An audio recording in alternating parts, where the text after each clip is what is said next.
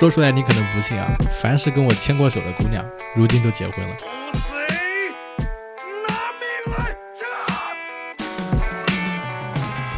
Hello，Hello，各位活捉八师傅的听众朋友们，你们好，我是八师傅八匹马啊。今天这一期厉害了，咱们聊的是互联网的中场战事，网红该何去何从啊？我好长时间没有聊这种行业话题了，真的。我们今天呢，请来的是一个重量级的嘉宾啊。为什么请他？因为前几天我过生日，然后发现这家伙又又又又又上了热搜了，就他老是上热搜。我就非常好奇，是到底有什么魔力让他能够一直霸占热搜不下来，然后一直大聊畅聊互联网的各种话题。我看他活动也特别多，然后我就想把他请过来，跟大家一起来聊网红有关的故事了。因为他呀，号称是网红交际花中的花中花啊。我们来有请兔司机大老爷。Hello Hello，我是兔司机大老爷。确实是有点交际花的感觉，就是认识大概一两千个，应该是两三千个网红吧，就是知乎、微博的，还一小部分的小红书、B 站。你这个你这个讲完，将基本上已经是把国内 Top 五百都包含在里面了，而且还跨了各个平台。我我蛮好奇的，就是我跟你其实应该加了有一年多的好友。但是呢，我就一直在观察，我发现你一直在上热搜。你是从什么时候开始做这个新知网红的，做互联网相关这个这个这这个观察的？我大概从二零一九年左右吧。二零一九年，我从北京转移到了上海，在入职一家互联网公司，我就觉得它里面会给我一些启发，就它的一个架构，还有它对经济的一个助力，和它跟其他公司的一个对抗。我我想知道的是。你是经过经过什么原因，然后想到要做网红的？我觉得这个其实大家还蛮关心的。那比较早的，二零一五年，二零一五年的时候，我是想要去做一个电商这块的，然后去应聘了一家公司，我写了一个方案，那老板说你的文案不错，你来做文案吧。我说文案是什么？我不懂。后来呢，我想起来我一个朋友在知乎上面，呃，他在微博，当时是微博，嗯，和博客有很多的粉丝，我就问他在干嘛，他在玩知乎。我我就很好奇，知乎是什么？我看他在上面的话有五万粉丝，二零一五年的五五万粉丝的话是一个非常大的一个量级，就像现在的一个五百万或者一百万的一个量级。那么我觉得他能够做一个网红，我也可以做。我就做一个尝试，去在知乎上面啊去研究一下他的一个套路，总结七种我可以写的方法，是吧？然后每一篇都写了一篇，七篇写完我就变成一个万粉的大 V 了。你是从知乎上面起家的？对知乎起家的，知知乎现在算是一个新媒体人的联名厂吧？那那你我我比较好奇，你在知乎当时是以什么内容为主啊？一部分是经济，然后还有一部分是影评，还有一些那种奇奇怪怪的东西吧。因为像影评和经济是每个人入手最快的一个方方式，很多人会看电影嘛，还看剧啊。所以你是从那个时候一点点起来的。那你做微博的时候是从北京回到上海是吗？我做微博是因为有一年就是知乎的联创张亮说了一个呃知乎大 V 华而不实，他就是赞同这个一个点，就引发了知乎很多大 V 的一个不满，于是我们就有一个知乎大 V 再次出走计划，说我是一个领领头人，然后带很多人去玩了微博，那么他们到微博的话是很快的一个路径，当时就出现了像半佛仙人。呃，卢思汉，嗯，还有 IC 实验室，各种各样的，大概有个二三十个其他地方的头部网红。安生瑶是抖音那边的，然后 B 站的话是半佛仙人。啊，也就是说，咱们聊这个话题是找对人了。啊，对，互联网的中场战士，看来上半场你就是领这个领头人。呃，对对对，然后就是这个事情，就是知乎大 V 再次出走之后，第二年的时候。微博觉得就是我带的这批人是有质量的，他就邀请我去做了一个微博新知博主，然后去邀请各个平台里面的文字工作创作者，就成为这么一个基底。他当时的话，我是带过去四百多人，就各个平台啊，不光是知乎，就是想要去做微博的。他们依靠这个东西的话，最后有攒了两千个人的一个盘子吧。也就是你你在上半场。不仅带了头部三十个，现在已经是各个平台的 top 了，然后还在微博为阵地做了一个将近呃四百个人，然后发展到两千个人的一个新的垂类，是吧？差不多。啊，那我明白了，为什么你你现在天天上热搜？哎，但是为什么你是这这两年时间集中开始上热搜的呢？之前其实还是这个不经常能看到你，而且我我据我知道了，就有朋友经常对你说你的口碑非常好，就是你经常能够帮衬别的网红呀什么的，而且大部分还是以广告商单为主的。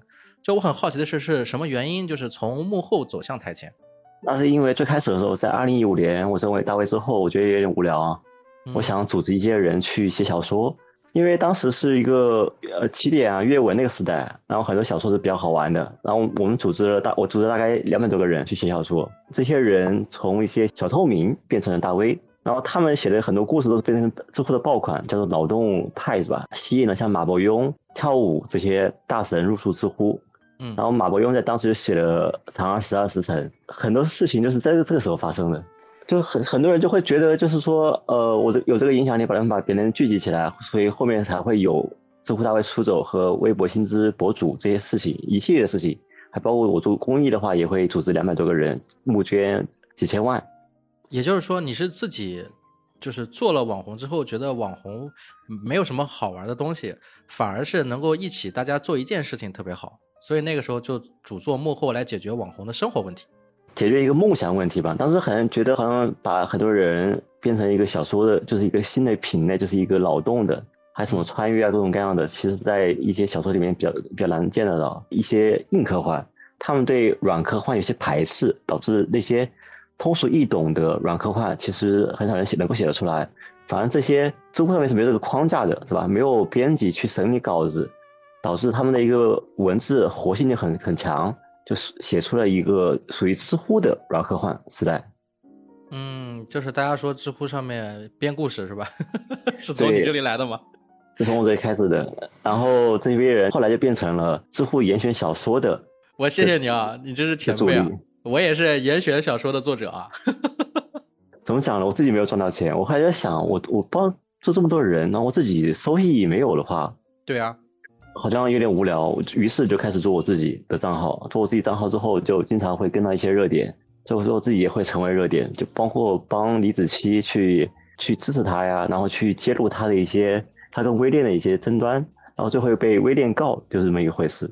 对，这就是我想问的第二个问题，就是行走的五十万是怎么来的？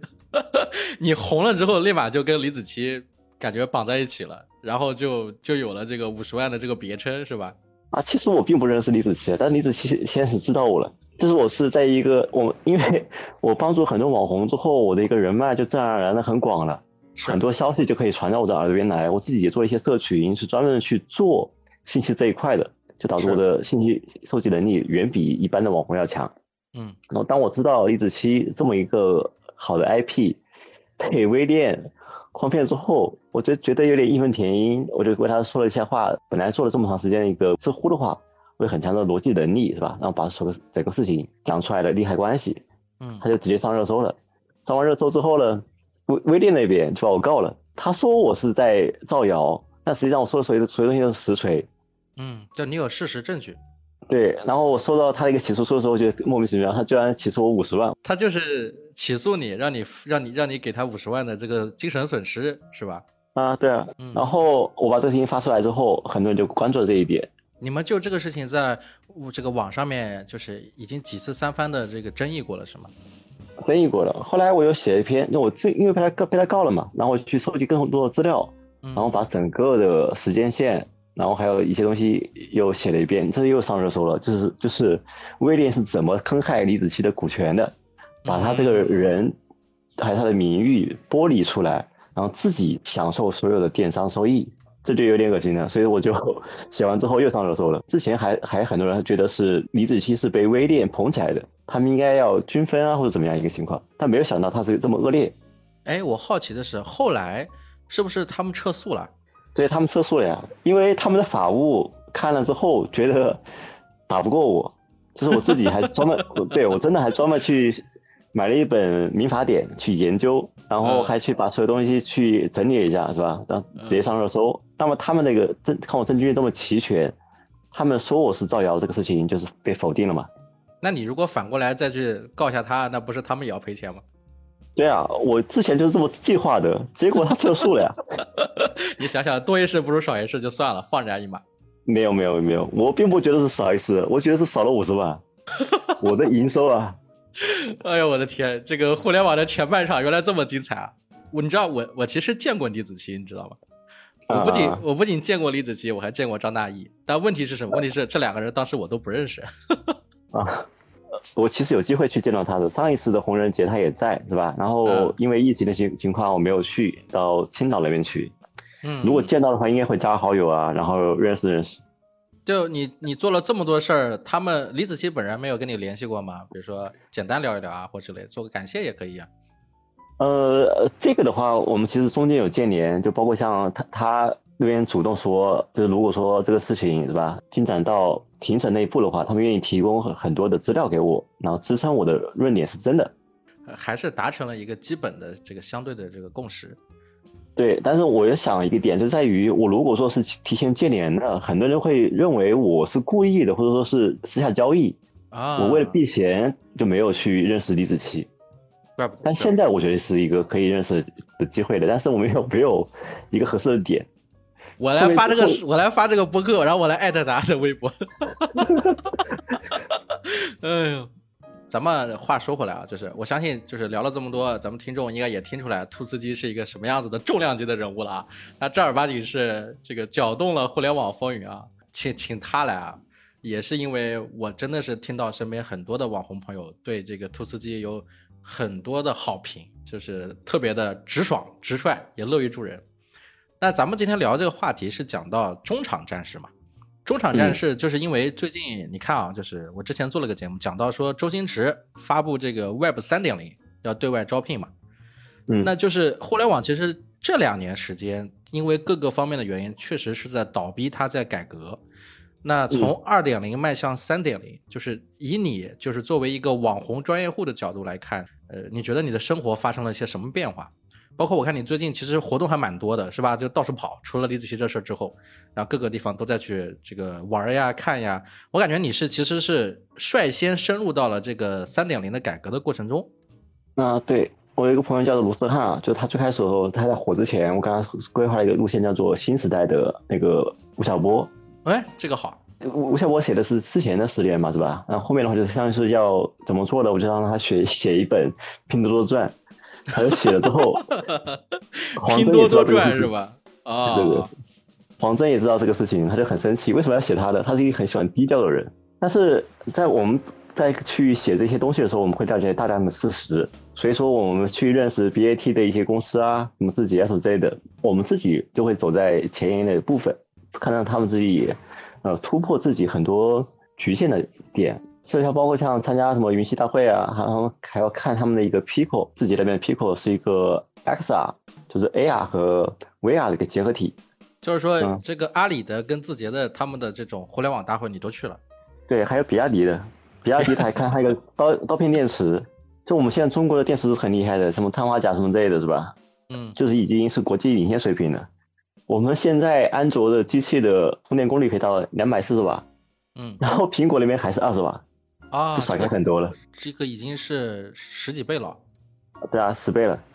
那你去参加了这些活动，有哪些是你觉得好玩的地方可以跟大家分享的呢？因为我蛮我蛮好奇的，最近一直在谈的一个词，这个词从六月份、七月份就在谈了，叫做产业互联，还有工业互联。只是这两个月在强调什么二点零到三点零，你怎么看待这些词呀？什么二点零、三点零啊，工业互联啊，产业互联啊？二零和三点零产业互联这东西蛮有意思的，就很多人就包括像张一鸣，他不是弄了很多团队跑到了新加坡那边去办公嘛。嗯嗯。然后那边的话说是可以跟世界互联嘛，就可以规避很多中国的一些政策，这是他们出去的一个原因。然后其实中国的二点零的一些设备啊，都已经开始在向三点零迭代了。在中国是其实是没有一个新的 Web 三能够打败脑的那些领主的，我觉得他们叫已经可以叫领主了。比如什么短视频啊、文字类啊，怎么之类的，包括像微博，他弄了一些徽章，还有一些头像和小尾巴，是吧？然后还有 QQ 化的一些东西。其实我觉得 QQ 空间就很多很有现在那种 Web 三说的一些个性化装扮的概念。只是它你说这个我是有理解的啊，就是咱们不能直接说这个竞品的音频平台啊，但是已经出现了什么，就是什么皮肤、房间、宠物，啊 就就都是那一套一整套的东西全部移植过来了。对，以前啊，就是可能是小大家认为小孩子喜欢那种装装扮，现在是大人也很讲装扮了。那有没有可能是小孩子长大了，就是我们长大？是一部分啊，但是在我们成人了之后，我们舍弃一部分小孩子天性啊，对吧？到现在是反思之后，是变成每个人更加的自我化，特别是在疫情影响之后，以前大家都是比较卷，现在是讲究一个舒适化，还有很多的的生活场景移植到了嗯居家办公，现在一些办公桌面还有那种桌搭都非常的一个流行，比如像乐哥找。何同学做了那个升降升降桌的一个推广，对吧？啊，他那他那个视频我看了，确实很高级。对啊，然后升降桌出来之后，然后九阳、格力他们做了一些桌面的即热饮水机。嗯，你直接点开之后，它就可以给你盛上一杯两百七十毫升啊、五百五十毫升啊之类的水，是吧？然后它分成四个档：四十度、五十五度、八十度和一百度。为什么是五十五度呢？有很多那种胶原蛋白啊，它的一个。破坏啊，营养的一个温度在六十度，就是蛋白粉还有牛奶，你泡的时候你温度不能太高，太高就失去它的营养价值。所以说五十五度是比较科学的。然后它放到桌面，你长期办公也不用移动就可以喝一杯水，还蛮舒服的。你说的这个我感觉有点消费升级的感受，把一些粗放的东西突然都变得精细化了。呃，差不多，就是日本它的一个设计的一腾飞也是他们他们那个失去了三十年里出现出现的，就是很多东西，比如像三宅一生设计的比较简化但又舒服舒适的，性价比很大很高的那种产品，都是那个时代发出现的。那你你这些说的应该算是产业互联吧？疫情时代就是说宅经济的一个表现。然后你说的像产业互联的话，其实是以是阿里云啊、腾讯云啊。还有华为云为代表的，他们提供了算力去把一些东西给解决了。比如像以前啊下矿，很多老师傅的话，他开了一个有十五米长的挖掘机，他那个挖矿挖矿机的话，依靠屏幕来判断危险的。但是有阿里云的一个介入之后，他们又安装了很多探头，是吧？很多的信息之后，他完成了一个算法，就他们会根据里面的空气湿度啊，还有一些那种元素的含量啊，判断那个矿有没有坍塌的危风险。有没有东西什么泄露了？你说的这个，我能理解为是互联网在给这个传统企业在赋能的一种状态吗？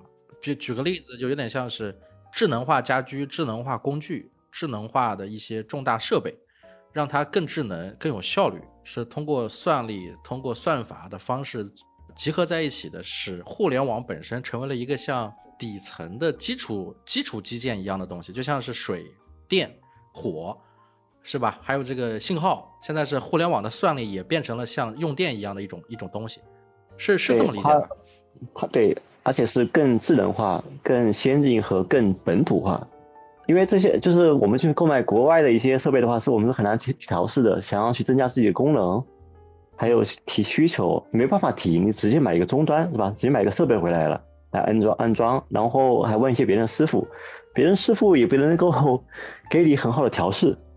你只能用一个标准化的东西，但是我们阿里云或者像华为云介入之后，你可以按自己的需求来去提供一些需求。就举个例子啊，像焚烧厂的话，他们现在可以焚烧垃圾来发电了。垃圾里面像各种各样的一些东西是不同的，它这个燃点也不同，是吧？然后释放的能耗也不同。但是通过很多探头啊一些东西的话，就可以控制这里面的焚烧速度，然后去达到一个需要的热力值和那个点。就更好的释放，然后把这些就是垃圾啊，它这个有毒气体啊，也有可以控制，就是连烧连烧火都变得智能化了，是吧？它能够实时改变火的温度，然后根据不同的垃圾产品，它的素质这个去去去烧火。对，然后还有像常规一点的，像什么水泥之类的是吧？嗯，它也可以控制一下，可以每年的话可以优化百分之四，百分之四的话。你你知道税点很高的，那百分之四的利润也是很可观的。是，那你这次就是参加这些活动，你作为一个互联网博主，你觉得给你最大的收获是什么？是感觉自己的知识量不够了，嗯，突然想要去阅读，所以我去买了一本那个文石的 Note 五这样一个阅读器，然后去看那些 Old Book，就老的书。以前的话，就像现在，我之前就是自己一个人玩的时候，是吧？没有怎么去这些产业端啊，还有像那种互联网公司去探访的时候，我可能看了一些新闻，还没有看到那么前沿的东西。你去看的时候，你会发现过往的知识已经不能解答你现在看到的这些东西了。对，然后现在我变成我变成一个最开始的传播者，那我必须要夯实我自己的一个知识储备，是有有这种恐慌。那你看了这么多这么多之后，你觉得你作为互联网网红啊，现在最紧急的或者迫切的事情是什么？我个人的话，可能是要锻炼一下口才啊，就表达能力，还有我的一个音色。你你是觉得作为互联网网红最大的好处是看到这个产业升级的时候，就会看到特别多的新的选题跟内容，所以现在急切的想知道怎么能把这些东西传播出去，是吧？啊，传播一方面，然后就是把自己的一个能量更大化，然后还有收益更更大化。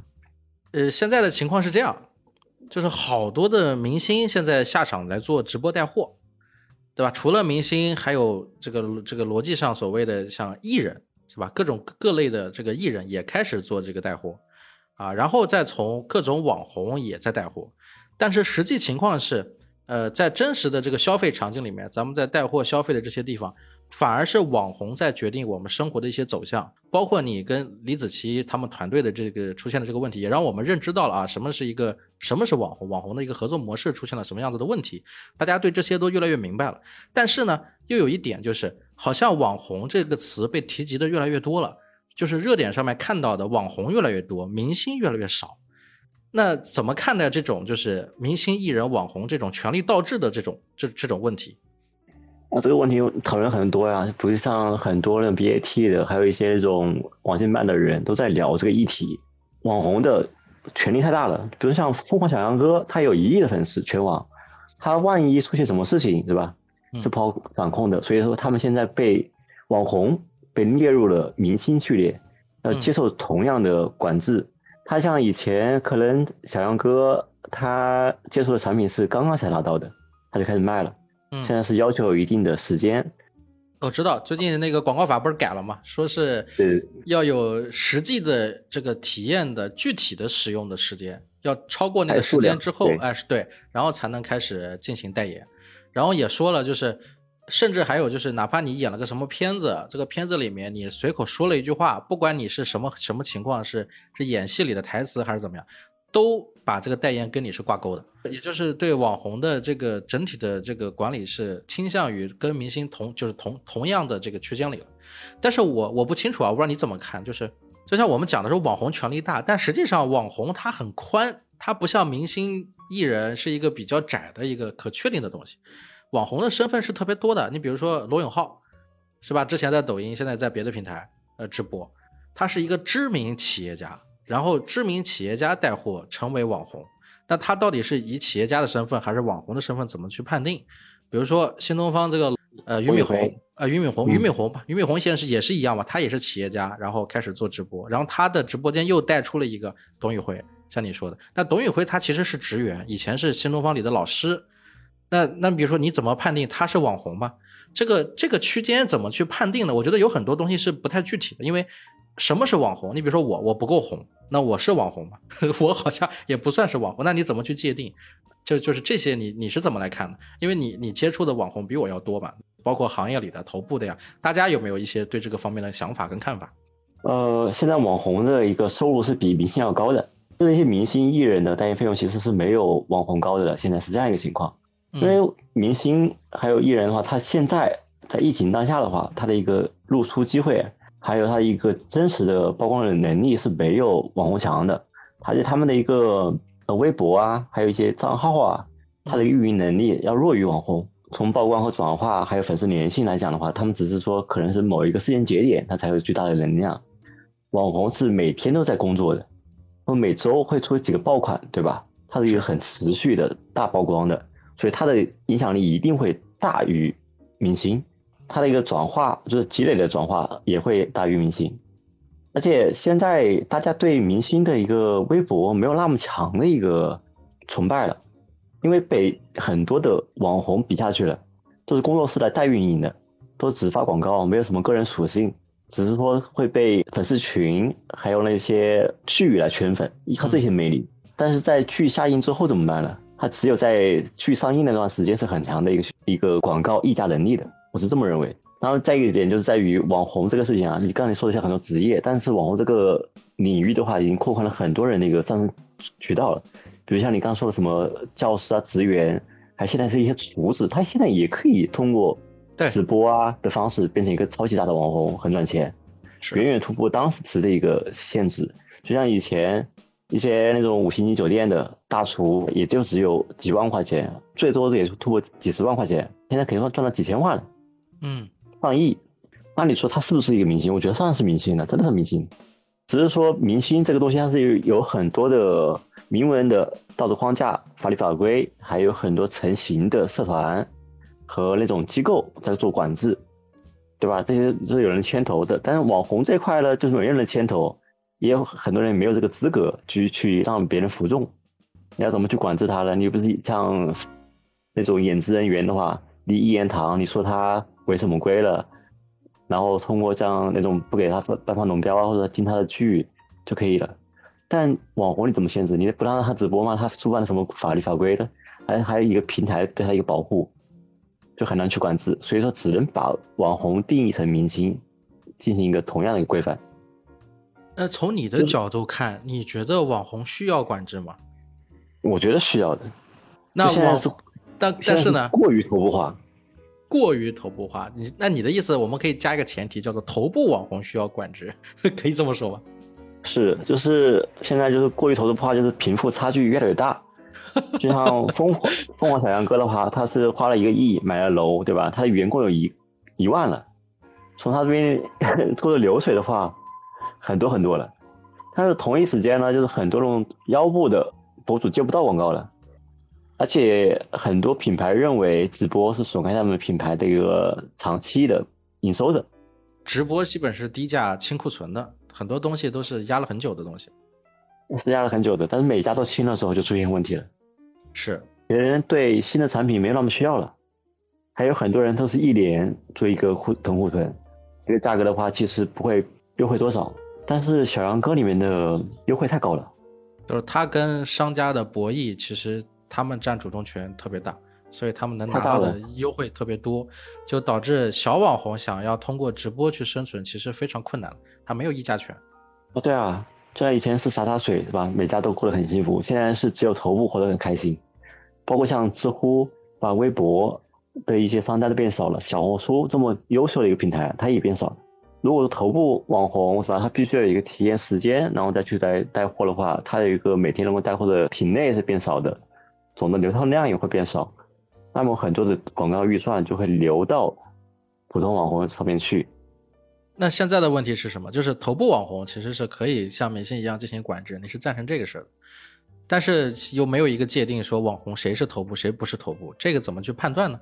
你不能说出名的出名的就是头部是吧？这个出名跟不出名，总有人闷声发财。这个 我觉得这是一个慢慢在琢磨的一个过程。呃，其实他打击的主要是带货直直播，啊，是某一个行业，那就是某一个行业。你像那种 B 站那种是吧，口播的、植入产品信息的，它没怎么进行管那个管控啊。而且 B 站那种的话很慢，一周或者是多久才会出一个视频，它也没有说像直播带货那样子，一天可以带上百个品类。所以你这里还涉及到一个，就是前面不仅要打一个头部网红，还要再打一个行业，叫直播头部网红。对，实际上他的真正的策略是打自己的头部网红，就那些带直播的。那你看我们这些微博大 V，还有播客大 V，对我们有什么影响呢？没有什么影响啊。他那个 广告里面没有说我们什么，我们只是要遵守一定的道德。我的理解啊，我跟咱们说一说，就是网红里面最小的这个行业，播客行业啊，播客行业我遇到的最大的问题，其实是一个平台也在成长的一个问题。就是不同的平台，他们自己的这个软件基建也没有做好，他们的后台也是慢慢的在改，很多的后台呀都是很老旧的，跟传统的视频的后台完全没法比，数据也不够他们新，啊，然后这个这个反馈也没有他们快，很多的数据也不成型，就导致这个主播在用这些后台的时候，连上传都会遇到很多问题。比如说最早之前有个问题，就是超过两百兆的节目是没办法上传的，必须把它压缩。但是你看视频，视频他们做一个视频动不动就一个 G、两个 G，你想想看，是吧？这个就就能看出他们的不同。再一个就是刚刚兔斯基说的嘛，就是国外这个对电台播客的这个东西，其实他们是从八九十年代就开始了，就是唱片时代。音频版权各方面都是完善的，在唱片时代那个时候，有专门的说唱歌手就开始进行播客的一些这个演讲讲说，然后有了一些头部的所谓的真正的 KOL，其实这些词是从播客演变出来的，然后才慢慢出现了像 YouTube 油管这种啊，然后各种的短视频平台。但是就是目前为止，国外短视频平台最贵的网红，他仍然是播客，就他的身份只有一个，就是播客。它只是从在这个音频里说话到在视频里说话，只有这个区别，啊，但是我们国内就是说从这个文章开始慢慢转变，出现了一些互联网文章平台，然后一下子就越过了这个音频的发展，直接变成了啊短视频、中长视频的一个战场。啊，所以播客是属于一直被遗忘的一个角落，但是咱们中国市场足够大，所以才会有像其他的一些音频平台出现，但仍然只是一个角落，不是重点。这个也是现在我遇到的一些问题。我觉得太不是重点，太不是对吧？你看，你还给我强调个叫太不是重点。对啊，就是因为中国市场没有重视音频，还有它声卡这块，是吧？比如像我的华为的电脑，就我不是对，我其实还是蛮爱国，还蛮爱华为的，但是它一个声卡是不太行的。让他去开什么腾讯会议，他会声音会很小。然后连上麦克风的话，需要一个外置声卡，来解决它的一个声卡的推动力不行的一个问题。那么就出现一个问题，就是在于中国所有的中低端本的声卡都不太行。对，就是行行业也不重视，行业也不重视，是吧？就那在硬件上面就更不重视了。那中国人的习惯也没有那么多喜欢讲话呀，就是说沟通啊，还有像发言啊，像课堂上面都是被点到才会发言，是主动积极性是很弱。那么还有一个设备的便携性，像 iPhone、MacBook 的话，最开始的一个声音性能就很强，现在依然很强。呃，AR 里面的话，自带声卡就可以满足播客的需求，就每个人直接就可以化身播客，所以他们的一个受众有三分之一都是播客。哎，那咱们聊完这个话题，聊一聊你身边的那些大网红吧。真实的网红状态是什么样子？是像大家想的那样赚好多好多钱吗？你刚刚说的其实给大家都吓一跳啊！一个大厨干了十几年、二十几年的大厨，摇身一变从几十万变成几千万。那真实的网红到底是怎么生活的？呃，我认识太多网红了，有比较邪魅的，像什么海参哥是吧？还有那种街坊的金山东，嗯，还有广告的里面的头部姜茶茶和。Doris，还有 B 站的知识类的半佛仙人，嗯嗯，他们每个人的路径都不太一样。像半佛仙人，他现在都是他在招人的话，都不是做知识类的，就直接受带货这块的，因为跟货品相关的才会大量的广告。他做知识类是一个他自己的爱好，然后他也写的很好，能够把广告植入。但很多的人其实没有这么一个能力去把它做得很好，就文字类的。嗯，所以说公众号出现大量的一个。流亡是吧？就像以前的话是通过像情感啊带货，微博上面有很多的颜值博主是吧？最后都转战了小红书。嗯，它其实是每个领域都会有一些领主的一个平台出现，就是每个平台它都有它的侧重点，有的是侧重颜值的，有的是侧重知识的，有的是侧重直播的，不不一样。对，然后他们起来的路径都不太一样，但是每有一个共同点就在于他们都喜欢写东西。文案是底层逻辑，对，文案是底层逻辑。然后能够做播客啊，还有像视频的话，都是经过大量训练。像季森东他做播客也是花了一年时间才特别的自如的面对镜头。还有很多人没有做播客，或者说没有做成一个顶流的视频 UP 主的话，他都是因为他对镜头有一定的恐惧，是这样一个概念。所以说很多人想要做的。最大的这块的一个蛋糕的话，必须要很早就开始训练。很多人拍了视频之后呢，他只会剪辑或者出个镜，他不会表达，这是最大的一个问题。也就你的意思是说，剪辑这些东西，其实大家觉得是门槛，其实这个不是门槛，这个是必须有的能力。真正的门槛其实是你个人的训练能力。训练能力，而且我看了很多人呢，就是他发了一年的，呃，抖音之类之后，我发现他剪辑一定非常棒了，我我是跟不上那种水平，但他都没有表达，就所有的但凡有表达的粉丝量很容易过千。那咱们聊一聊，比如说真实状态，就我我其实蛮想，对我蛮想知道的是私生活 八卦。他他有这样的，就是有些人其实是线下是社恐，线上是个社牛。嗯，他可能是有一个一个表演型人格，在今年的话，就商单减少的一个情况下，就逐渐全部流向那种头部的时候，中腰部还有一部分网红就开始谈恋爱了，嗯，经济分散了。我看你不是谈恋爱了吗？那我谈恋爱就因为太无聊了呀。嗯，我在上海被风控，写了好多个爆爆款是吧？那上了几次热搜。然后后来发现这个东西，我想去做视频。然后另外这一点就在于，既然很多事情满足之后，我想要去谈个恋爱，嗯，提升一下生活幸福度，因为不想卷了。这个不想卷是怎么理解啊？现在这些网红目前在这个互联网的中场，就是转型的中场，是没有机会赚钱吗？还是怎么？是有机会赚钱，但有一个一个点就在于以前的卷式表达，现在大家用户已经不太喜欢听了。啊，这个点很好，表达是卷，但是现在大家听腻了。对，包括像以前什么，嗯，什么九八五啊，要如何去进入大厂当一个员工啊，或者说去怎么去当一个 leader 啊，是吧？这种大家不再想了，因为发现进入大厂之后，也就是一个高薪的贫困，他拿了很高的薪水，然后有很大高的预期，想要去买房干嘛？你每天都会花钱，很谨慎。很多人不愿意去花，然后现在就是发大家发现，买房是个特别大的泡沫的时候，也不敢去上车的时候，开始注重生活了。比如像去买一些桌搭是吧，升级自己的一些办公用品，家里面办公用品，我不是说办公室的。嗯。然后还有一些器具，比如像摄影的、音响、钓鱼的、钓鱼的，还有户外的，还提供体验是吧？大家开始倾向于生活，乐享生活。那也就是说，乐享生活卖货的，其实这个都还是在一个行业了，这都是同一个行业，是同一个行业。但以前很多人是教别人怎么去卷，然后去吸引的粉丝，然后去赚钱。现在这个这些东西不一定能够让让人喜欢的，就开始卷生活了。小红书以前类似于卷的内容是比较多的，微博上面也有很多，还有很多人去抨击九九六啊，抨击大厂。现在没有人去抨击了，因为发现有份工工作已经不错了。而且高薪水又高，是，你抨击的是啥呢？抨击的是仇富了啊，仇别人生活稳定，仇别人有工作，整个逻辑层变化了。然后就是大家开始享受生活的时候，包括网红也开始享受生活了。以前很多人的目标就是说今年就要做个百大 UP 主，嗯，现在目标是谈个恋爱，舒适的输出内容。哎，你说的这些里面是这些大网红是吗？他们是是是目前。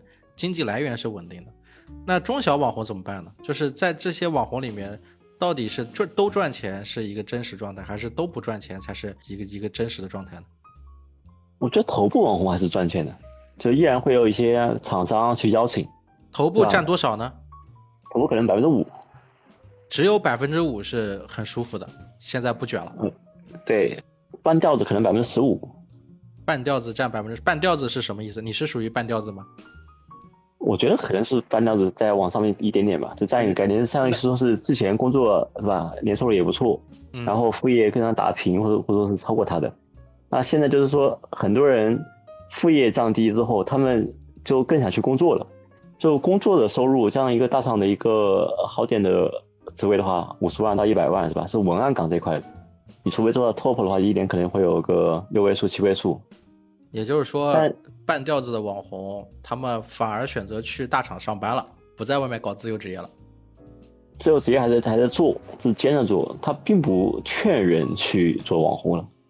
啊，我最近也有这种感受啊，就是播客圈也有大佬跑到这个音频平台去当当一个小编辑，包括什么知名作家呀什么的，也跑到一些公司去做什么电商啊啊，做广告营销啊，就做这些东西了。就就我有点看不明白了，你知道。之前的我就是写的文案都是我在大厂如何如何，放弃了百万，这这五百万啊，都不是百万，五百万的年薪，然后为什么要自己做？以前都是靠这个文案火的，火爆全网。现在就是 就是现在就是就是要找一个工作，对生活负责，就主题完全不同。主题肯定不一样，就像很多人就这个叫做非生活吧，就是 F I R E，就是非生活，就是一种被辞职掉或者自己开，就是自己辞掉工作的一个生活的一个一个结合体吧。那很多人就是说，呃，开始就是说有一定积蓄，一百万或者几百万的一个收入之后，也有有车有房，是吧？就开始享受自己的生活。然后还有一些人是半飞，就是继续会做一些半自媒体的东西，能够赚。他一个日常开销，他觉得很开心，输出了一些有趣的东西。当然还有更多的人呢，他是一个很宅的人，他当他脱离工作之后，他会 损失掉大量的素材。像我这个人的话，是吧？我就是在上班的时候，我的微博其实是更火的，就是自己赚一份钱，然后你想摸鱼的时候又去赚另外一份钱，或者是输出更多的内容。当你在用自己摸鱼时间去输出的时候，是特别爽的。嗯，我懂你的意思，就是 薅资本主义的羊毛，可能这么说吧。但是另外一点就在于你的信息素接触接触更多了，你会与时俱进的接触到你自己的项目，还有朋友和嗯那种客户，还有以此带来的交际圈，还有同事的感想。你能够可能写很细微，整个社会都在你的观察范围内。所谓网红和那种自媒体创作者是在观察生活和和社会。那这一年来，你有接触到什么新的网红吗？冒出来的新人？新人比较少，大的头部的话，已经很少去接触新人了，除非都是一些呃场合上去接触到，会被这些新人的 魅力所折服。嗯，但是我们基本上都是同一个 level 去社交的，这不是我们故意故意的，而是说很多朋友他们有这个一个择友门槛，你跟他玩的话，被动被他的一个门槛。加到你的门槛里面去了。哎，你说到这个，又又讲到一个新话题了，就是这网红交际花的问题。网红私底下之间相相互之间一起玩吗？有圈子吗？有圈子，有很多圈子，然后还各不相容，然后还有一个相容的大圈子，里面这几个人都不是会讲话。哎，讲一讲，讲一讲这个网红中场战士，这些网红的阵营是怎么分的？我很好奇啊，我觉得这问别人肯定没有问你更准。那蛮有意思的，就是很多人他会有一个一个工作上的交集，对吧？他们同一个品类的，比如像都是做品牌的，是吧？他们会有客户上的一个需求是冲突的，投了 A 肯定就不投 B，要么就是投了 A 和 B 之后，是吧？两个人就会公关或者说是甲方甲方乙方的话，会跟对他们一个横评，然后认为哪一方没有另外一方不行，是吧？啊，还有对比竞竞标，对对比竞标，然后这个话有时候会会传进那些人耳朵里面的。加深他们裂痕，本来可能是一个姐妹的，后来变成了一个翻脸姐妹花，这个还是经常会有的。就是是到我现在，像我的一个合适的，我从来不说别人坏话。为什么会有一个比较好的口碑？就在于我认识人太多了，我说谁都不对。那有地域之分吗？我们简单讲几个划分的，比如说这个北派、南派啊，什么广州派啊、上海派啊，什么有什么就偏向于哪边啊？中西南北的各不相同，真是这样的。就是像北部的话，最北部是。呃，东北那一派，对吧？他们是快手做的很好的，土嗨的口口播，然后他们也在抖音上面比较火，直播也特色嘛，直播也很火，是最强的一派了。嗯，然后在北京那边的话，有很多东北人都是一个顶级文案和策划，他们能够天然写很多梗，他们太冷了嘛，然后有多年的上百年的一个唠嗑的习惯，嗯，就语言天赋太强了。但在北京的话，又是另外一个环境，它虽然是北部。它是一个电影这块的一个发展圈子。我当时去北京，就是因为我写影评写的太好了，很多人觉得我要么做个编剧，要么就做影圈，我就去了。去了之后，就经常会参加什么腾讯视频、爱奇艺的一些影圈，然后给他们去写稿子。提前很多人一段时间去看，对吧？然后再去写一篇比较优质的东西。然后也会接触到什么投资人圈啊、导演啊、嗯、制片人啊，然后更了解这个生态。北京的其他的生态会差一些，就就像广告这块都在上海，上海这是个沿海城市，它有大量一个出口海港，是吧？是免免税之类的东西，而且它是一个比较早的通商口岸。北京的话，它把一些东西放在天津嘛，嗯，然后它相当于是有一个这一个隔离的一个状态，它就没有上海这边这么多的一个头部的化妆品，所以很多的上海博主都是做时尚、美妆还有饮食这块做的很好，啊还有一些街采。北京是影视文化，上海是美妆时尚，这个相关。对，然后广东就有一点比较奇妙了，他们有大量的搞笑博主和颜值博主，他们一年四季都很热，都可以穿热裤，是吧？大长腿，又很搞笑，搞活，就一年四季都很活跃，是怎么约都约得出来。北京的话，一到冬天就很多人就出不来了，就不愿意出来了。只有那些比较顶级的网红，依然是穿着大衣，里面就是还是大长腿。那还有一些新兴的，像兰州啊，哦不是兰州，应该是西安吧，西安、成都这些一些新兴的网红集散地，他们做主播这个行业。啊，主播，这个主播是指什么类型的主播？直播主播是吗？他们是上海和广东的一个结合体，他们什么都会做，因为他们那个呃生活成本比较便宜一点。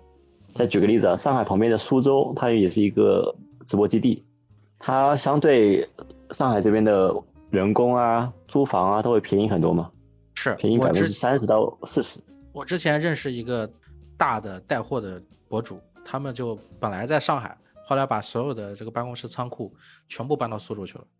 对啊，他们最开始是想要离小红书近一点，然后更多的互动，去拿到官方资源。但当那种小红书做的特别大之后，就跟官方的那种权益啊就变窄了，就没有像以前那么强，是吧？没有那么强的一个扶持，就开始压缩成本，很多就从上海搬走了。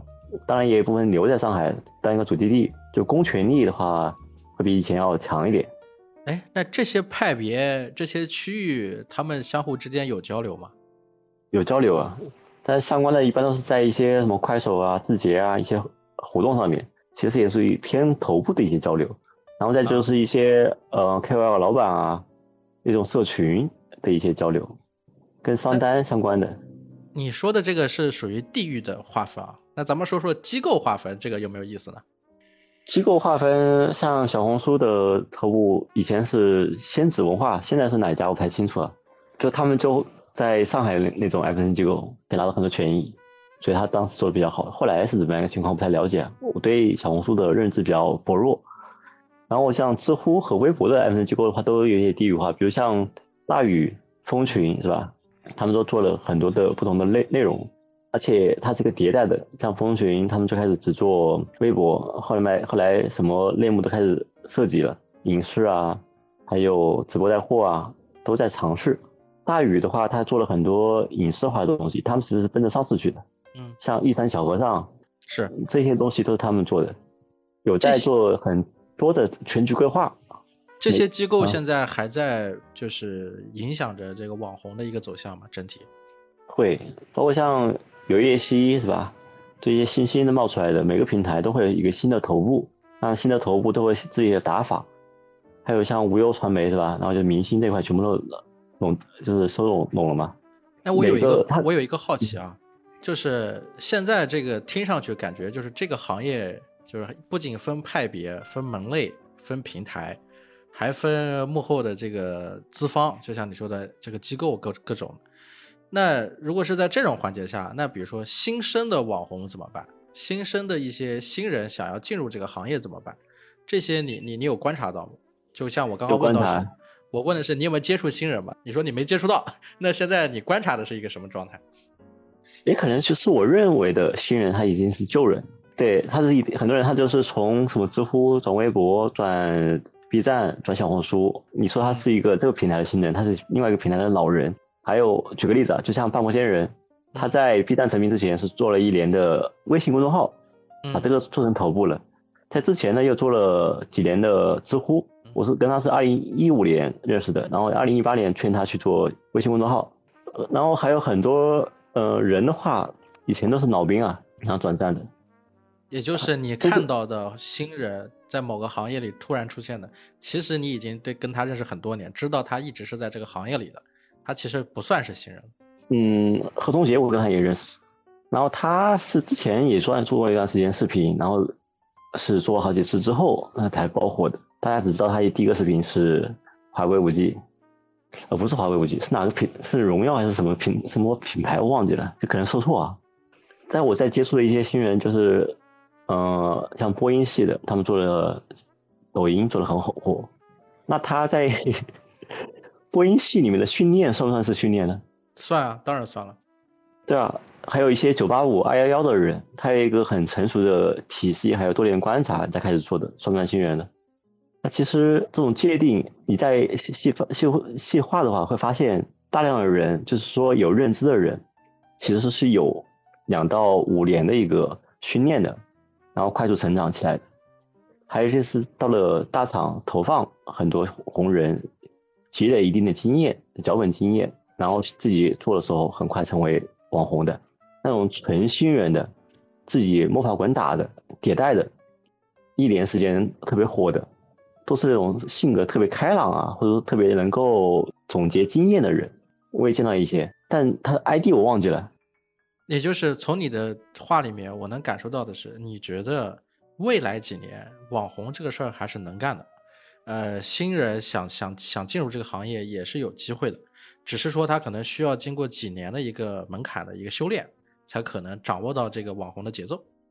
呃，现在可以快速化，进入一个 M N 机构，对吧？然后帮别人孵化账号或者当一个运营，有三到六个月的时间，就已经学会了这套体系和拍摄的一个一个熟练感，然后再自己尝试就很快。而且以前你这个你这个观点就跟我以前做餐饮加盟一样，就是人家老板问我说我想开个店怎么弄怎么弄，什么大学生之类，我就直接劝他，我说你到一个餐饮行业里去，先当一个储备干部。干个两年时间之后，你再出来自己干，你就清楚了。但是做 厨师这一块啊，很多人是不愿意去深入厨房的。呃，对啊，就是百分之九十，不只是厨房了，就让他当个小服务员，他都不干。但是我说你连你连这个行业都不都不深入了解一下，打打打打这个边上的这些杂活，你怎么去正正经干这个事情？你真当老板了，其实杂活你还不是得干吗？他们的目标不是当一个餐饮老板，而是说当一个甩手掌柜，是吧？就是说投资一个东西，然后让他去不断赚钱，然后他觉得是培训员工去做这个事情就好了，所以他的一个加盟费用就是去把学他的那种门徒啊送到那种餐饮机构去培训。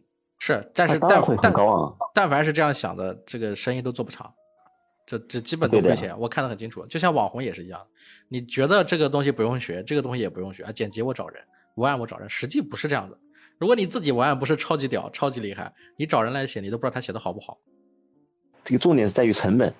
对，是成本给的越高，当然能找来更厉害的人。啊，跟餐饮是一样的呀。餐饮的话，这些人他不在意一些成本的话，是吧？学习成本，还有一些细节上的东西，他都会交学费的。是。他做走加盟的话，他的一个原料费的话是很贵的，要比正常的原料要加百分之三十。那你觉得网红可以标准化吗？就是网红可以批量生产吗？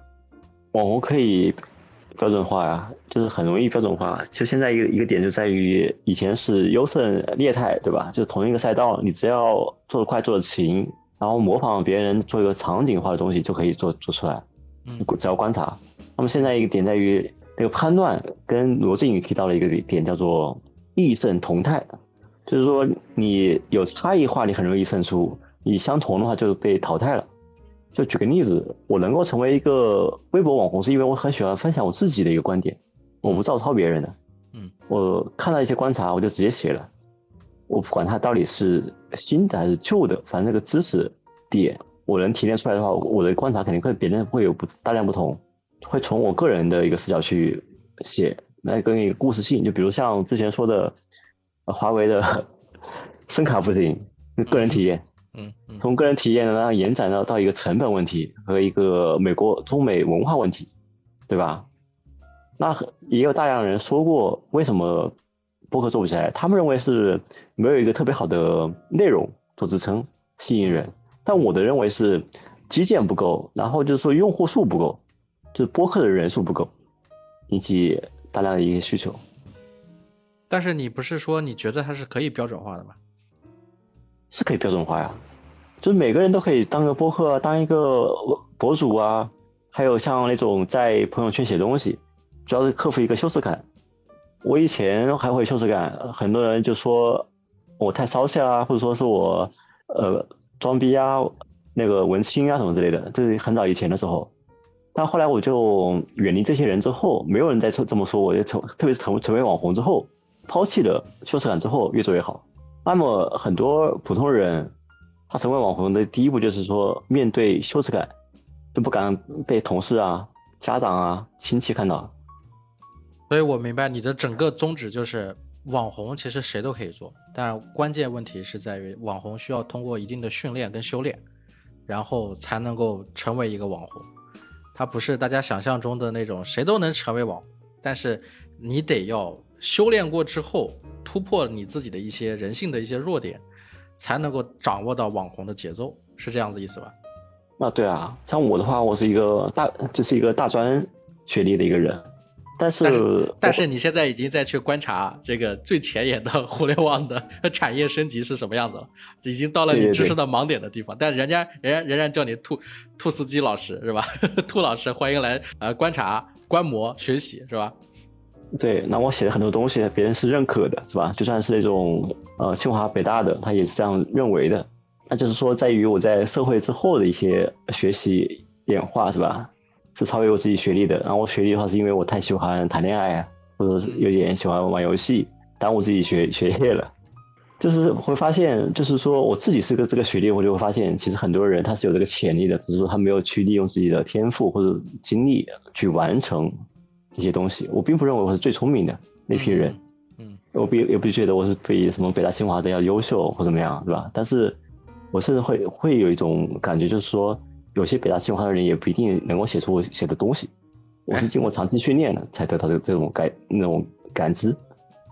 那咱们讲一讲这个最后几个问题了，你能不能能不能简单给咱们预测一下，就是未来几年这个网红的一个方向，比如说商业模式啊，这个市场的监管呀，各方面啊，你觉得它是一个大概是一个什么样子的形象？是不是人人都能成网红，更个性化了？还是说它它会慢慢的偏为垄断，然后偏为标准化，偏为一个传统职业或怎么样？呃，我觉得不会标准化，它会更加的不同。就举个例子，就像半佛仙人，他之前做自制视频的时候，B 站以前没人没这么这么做，没做了之后类目啊，对，没这个内幕。然后大家做视频的时候，最开始是看到了很多那种搞笑的视频，包括像 Papi 酱，Papi 酱就让大家觉得可以搞活，原来搞活可以这么好玩。Papi 酱他孵化了一大群能够整活的网红，那大家看这个内幕非常成熟，那搞活的人越来越多，这些人最后去丰富了 B 站的一个生态。啊，所以这是一个不断产生创意、产生新的类目、不断生长的一个行业。对，不断生长的，包括像我们现在聊的播客，它未来随随着就是大家声卡的迭代，是吧？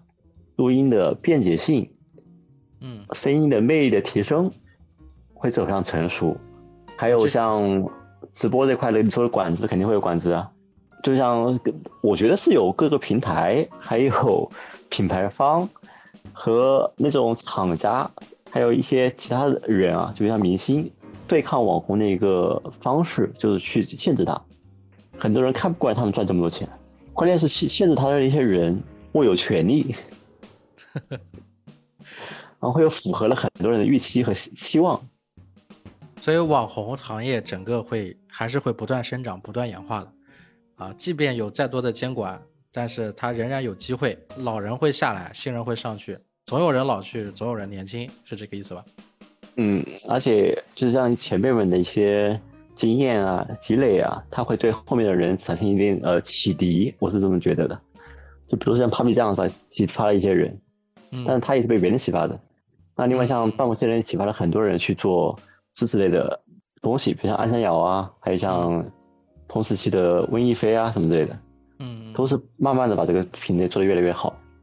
但还有一些人他可能会去说情感啊这块的，情感这块其实已经有很多人在做的比较好了，但他会不会再出现一些花火了？像快手和抖音上面都出现一些月老。啊，是。对，就是把所有生活中出现的东西再重新生根一遍，还有这几年的脱口秀，是。这一年脱口秀的话特别火，然后这些人是最近掌握了话语权比较强的一些人，大家没有节目可以看了。还有以前的说唱，说唱现在变成一个坐牢节目了，是，